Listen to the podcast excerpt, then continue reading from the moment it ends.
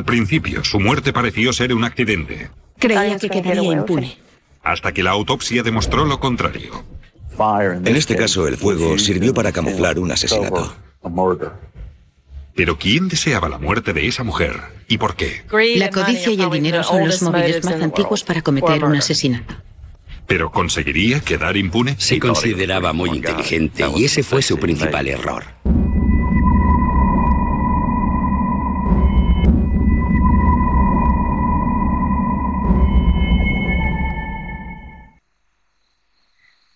Acababa de anochecer en noviembre de 2000, cuando los bomberos de Augusta, Georgia, recibieron el aviso de un incendio en una caravana al sur de la ciudad.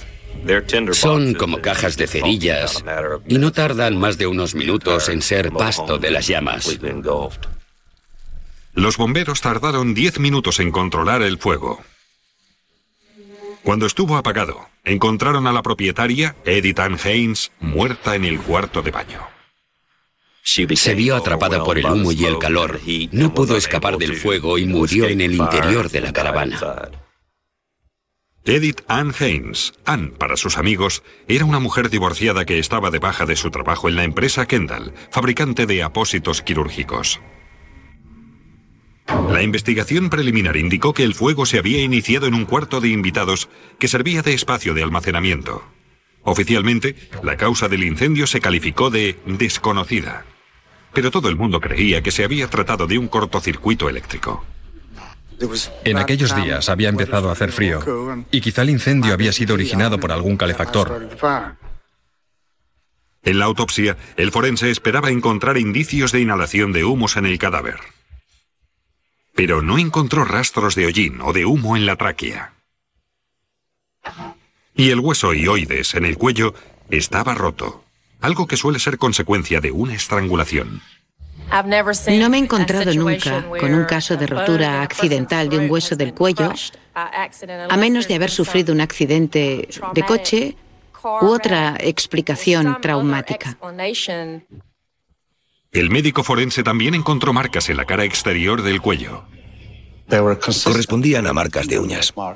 Fuera lo que fuera lo que había sucedido antes de su muerte, había sido algo muy violento, porque había indicios claros de golpes con un objeto contundente. Gracias a la autopsia se llegó a la conclusión de que Edith Ann Haynes ya estaba muerta antes de que se iniciara el incendio. Pero ¿quién deseaba su muerte y por qué? Irónicamente, hasta tres días antes, Haynes había vivido en una casa mucho más grande, a 13 kilómetros de allí. Se vio obligada a vender su casa por la situación en que se encontraban sus finanzas. Steve Calverson, sobrino de Hayes y administrador de sus propiedades, buscó entre los escombros los documentos financieros de la fallecida. Estaba seguro de que debía haber alguna pista. Lo sacamos todo de los cajones y buscamos por todas partes. No encontramos rastro de sus llaves ni de su cartera. Pero el sobrino de la fallecida y los investigadores encontraron algo sospechoso. Encontramos un contrato firmado entre Ann Haynes y un hombre llamado Michael Bryan. La señora Haynes había vendido su antigua casa al señor Bryan y ya había firmado la escritura, pero por algún motivo no había recibido el dinero de la venta de su casa. Fue una situación estilo Perry Mason. El comprador debía pagarle la cantidad de 25 mil dólares. Ella se vendía la casa para pagar sus facturas y retirarse. Era todo lo que pretendía al venderse la casa.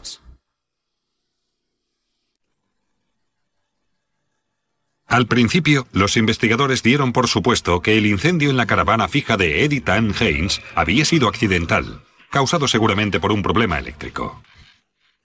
Pero cuando el forense afirmó que la muerte de la señora Haynes había sido un homicidio, los investigadores llamaron a Mike Lane, un experto en la investigación de incendios. Lo único que esperaba de él era que me dijera si había sido un incendio provocado o no, y en caso afirmativo, dónde había empezado, cómo había empezado. En resumen, que me diera toda la información posible sobre este incendio. Lo primero que hizo fue registrar la caravana, estancia por estancia, intentando detectar dónde se había iniciado el fuego y cómo se había propagado. Si se trata de una zona bastante extensa, puedes determinar el movimiento y la dirección del calor partiendo por la mitad este listón de la pared. Al partirlo en dos, puedes observar que el fuego vino de esta dirección y se movió alrededor de este punto. El listón está mucho más degradado aquí que en este otro lado. Luego, Lane dibujó un diagrama del suelo con las marcas dejadas por el fuego y una flecha para indicar la fuente de calor. Al examinar el dibujo, puede verse la dirección del fuego, que empieza aquí abajo, donde vemos las primeras chamuscaduras, y luego hasta aquí arriba, donde vemos los restos carbonizados.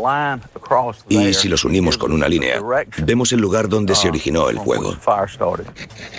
A continuación, buscó señales visibles de algún acelerante como la gasolina para que el fuego fuera más rápido e intenso. Cuando desmonté el umbral de la puerta, distinguí un ligero olor. Por eso lo corté y lo guardé en el contenedor. Cuando huelo a combustible, me entusiasmo porque sé que están ahí. Hace 40 años que los distingo por el olfato. Pero siempre hay que comprobarlo. Nunca me permito darlo por seguro.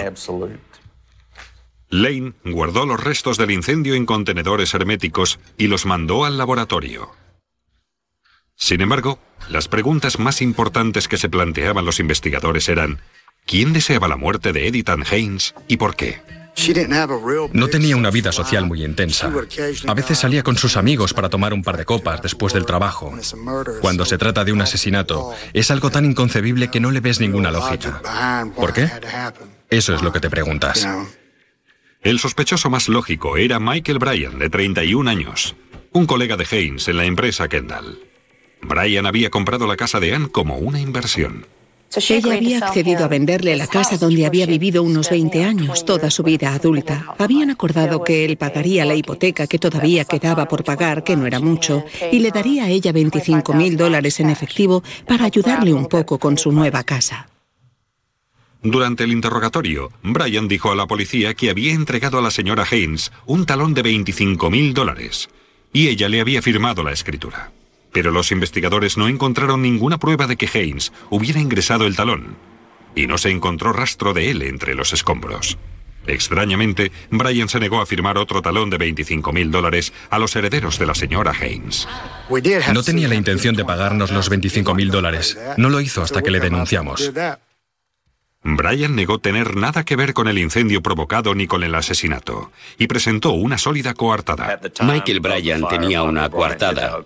En el momento en que se declaró el incendio, estaba a 32 kilómetros de allí cenando en un restaurante con su mujer y después habían ido al cine.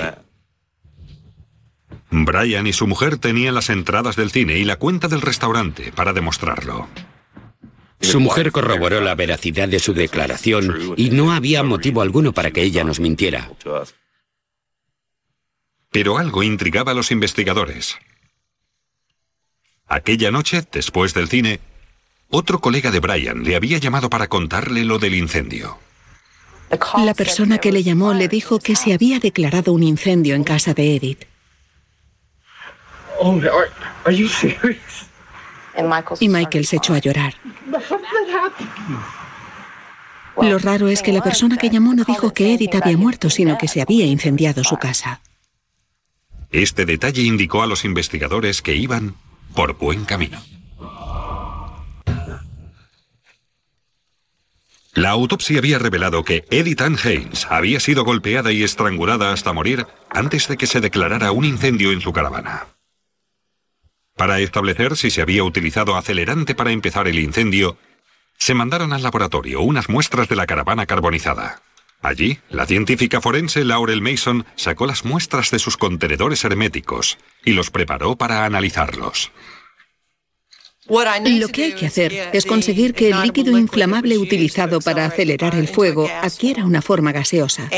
Y eso lo consigo calentando la muestra. Así, el gas se recoge o se absorbe en esta franja de carbón.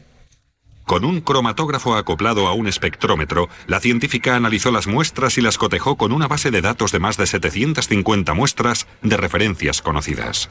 Es como un médico mirando un electrocardiograma. Tengo que ser capaz de reconocer visualmente lo que estoy viendo. La muestra sacada del umbral de la puerta dio positivo por gasolina. Los investigadores querían ahora saber ¿Quién había sido la última persona en casa de Anne el día del incendio? Significativamente, los vecinos habían visto la camioneta de Michael Bryan en casa de Anne hacia las 3 de la tarde, pero a las 5 la camioneta ya no estaba. El incendio no había empezado hasta dos horas más tarde. Michael Bryan y su mujer estaban cenando en un restaurante y el cine estaba en Evans, un suburbio más arriba de Augusta, a más de 15 o 20 minutos de distancia. De manera que estaba a media hora por lo menos de distancia cuando se declaró el incendio. El investigador de incendios provocados, Mike Lane, sabía por experiencia que Brian había podido matar a la señora Haynes, iniciar el incendio y estar en el cine dos horas más tarde. El criminal puede fabricar un aparato de ignición retardada para poder estar así en otro lugar cuando se inicia el fuego. Puede tratarse de minutos, pero también puede ser horas más tarde o incluso tardar varios días, según lo sofisticado del sistema. Lane dice que hay muchas maneras de construir estos aparatos, pero no quiere explicar cómo. No quiero dar información a la gente para que se convierta en pirómana. En cuanto a la coartada de Brian, los investigadores se planteaban una pregunta. ¿Quién guarda unas entradas de cine? Es inconcebible que alguien se guarde unas entradas de cine o una cuenta de restaurante, a menos que necesites tener un buen motivo para ello. Y en este caso, el motivo era establecer una coartada. Scott Peebles investigó el pasado de Michael Bryan y descubrió que había estado casado anteriormente. Entonces, llamó a su ex esposa. Ella nos dijo que Michael estaba fascinado por el fuego y que le encantaba todo tipo de pirotecnia. También contó a Peebles que la casa donde habían vivido y que había sido propiedad de ambos había sido arrasada por un incendio. Antes de que se declarara el incendio, él había insistido en que se fuera a casa de sus padres y se llevara al perro consigo. La mujer recordó que no quería ir precisamente aquella noche a dormir a casa de sus padres.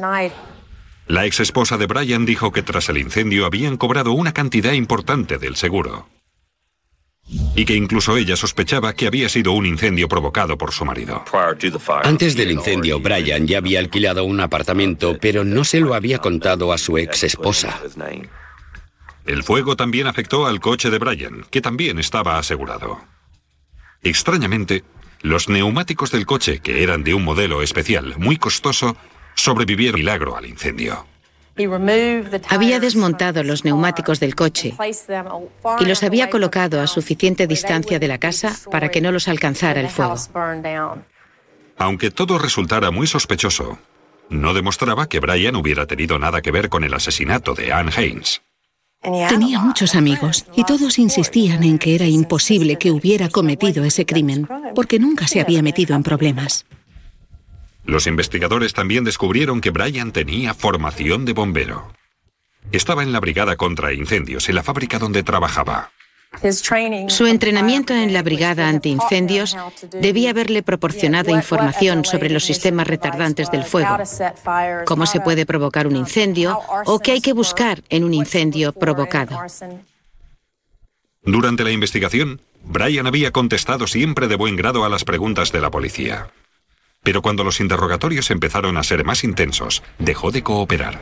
En cierto momento le pidieron que se sometiera al polígrafo y al principio aceptó. Pero cuando llegó la fecha para la prueba, se negó. Así pues, los investigadores no tenían ninguna prueba física que relacionara a Brian con el crimen. Salió impune una vez y creyó poder hacerlo de nuevo con muy pocos indicios para que culparan a Michael Bryan por el asesinato de Anne Haynes. Los investigadores consiguieron una orden judicial para registrar su domicilio. Incautaron su ordenador y analizaron el disco duro, que contenía importante información. Cuando incautamos su ordenador pudimos ver que en los días anteriores a la prueba del polígrafo, a la que finalmente no se había sometido, había estado buscando por Internet la forma de engañar a la máquina. Luego se negó a pasar la prueba. También buscaron en el trastero de su casa. Cuando subí al desván, me encontré con algo muy extraño. Vi lo que parecía ser un altar como si se tratara de un altar para un culto satánico, con un pentagrama, velas y objetos calcinados. En el garaje, los investigadores encontraron un cordón detonante o alambre de fusible, el material que sirve para construir un aparato de ignición retardada. Normalmente la gente no tiene un cordón detonante tirado por su casa, pero Michael Bryan sí lo tenía. Al investigar la situación financiera de Bryan, también se descubrió que estaba acosado por las deudas. Ganaba entre 80 y 90 mil dólares al año, pero vivía como si ganara el doble. Funcionaba a base de talones sin fondos, pelotazos entre distintas instituciones financieras. Aunque poseía una casa valorada en 200 mil dólares, vivía muy por encima de sus posibilidades y tenía muchas deudas. Y con estas pruebas, Michael Bryan fue detenido y acusado de cometer un incendio provocado y un asesinato. La acusación manifestó que el móvil era opio. Además del amor y el dinero, la codicia y el dinero son los móviles más antiguos del mundo para cometer un crimen. Michael Bryan trabajaba con la señora Haynes, y cuando ésta se compró la caravana fija y puso su casa en venta, Bryan se ofreció a comprarla para ponerla luego en alquiler. Bryan pagó la hipoteca pendiente de la casa y consiguió que Anne firmara la escritura. Luego, le entregó un talón de 25 mil dólares, el precio que habían acordado. Había entregado un talón firmado por Ann Haynes por valor de 25 mil dólares, pero le había pedido que no lo ingresara hasta que tuviera fondos en su cuenta para cubrirlo. Le fue dando largas, repetidas veces, hasta que el día del incendio ella le dijo que no pensaba esperar más y que iba a ingresar el talón tanto si quería como si no. Quizás se había dado cuenta de que Brian no tenía la intención de pagarle puesto que ella ya le había firmado la escritura, sin haber cobrado los 25 mil dólares que todavía le debía. La fiscalía cree que Brian se dirigió a la caravana de Haynes el día del asesinato para pedirle de nuevo que esperara para cobrar el talón de 25 mil dólares.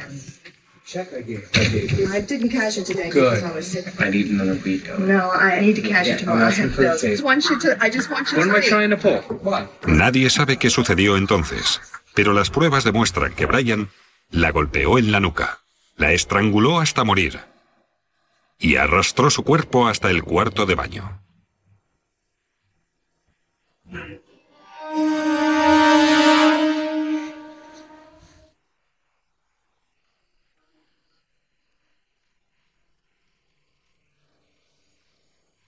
Luego cogió la prueba incriminatoria, su talón de 25 mil dólares.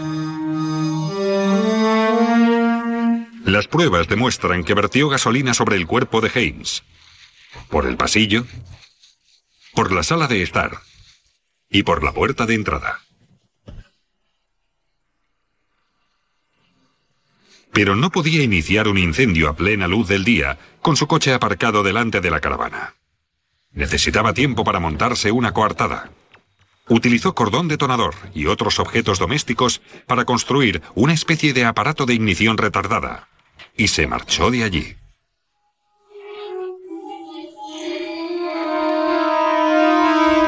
Luego fue a recoger a su mujer y se fue en coche con ella hasta un restaurante a 32 kilómetros para cenar. Salieron del restaurante a las 6 y 41 y fueron a ver una película que empezaba a las 7. Hacia las siete y media, el sistema de ignición retardada instalado en la caravana de Anne Haynes inició el fuego, mientras él y su mujer estaban en el cine rodeados de numerosos testigos. Pero a pesar de haberlo planificado todo tan cuidadosamente, Michael había cometido un enorme error. Cuando salió del cine, un amigo le llamó para decirle que la caravana de Anne Haynes se había incendiado. Oh, oh La reacción de Michael fue muy extraña, teniendo en cuenta que su amigo no le había dicho que Anne estuviera afectada por el incendio, ni mucho menos que hubiera muerto. Creía ser un tipo muy listo y ese fue el error que cometió porque en realidad no era tan listo como creía. El fuego no lo había eliminado todo. Como en casi todos los incendios provocados, en realidad creó más pruebas que las que destruyó. En resumen, la mató por 25 mil dólares. En octubre de 2002, Michael Bryan compareció ante un tribunal por asesinato premeditado, incendio provocado y atraco. En este caso, se trató de algo premeditado, planificado, estudiado. Se tomó el día libre en su trabajo y planeó el asesinato. Todo empezó como una transacción de poca monta entre una persona que quería vender su casa sin pasar por una agencia inmobiliaria y un amigo del trabajo que la quería comprar. Y al final terminó en asesinato. Todavía me parece increíble cada vez que pienso en ello. Durante todo el juicio, Brian mantuvo que era imposible, que él no había podido iniciar el incendio. La defensa de Michael Bryan se basaba en que tenía una coartada, que estaba a kilómetros de distancia. No tenía ningún motivo para asesinarla. La cantidad que le debía tampoco era tan importante. Pero el jurado no le creyó. Michael Bryan fue declarado culpable y condenado a cadena perpetua más 40 años de cárcel. Fue uno de los casos más interesantes de mi carrera. Cuando escuché el veredicto me quedé sin palabras. Abracé a mi mujer, se me saltaron las lágrimas.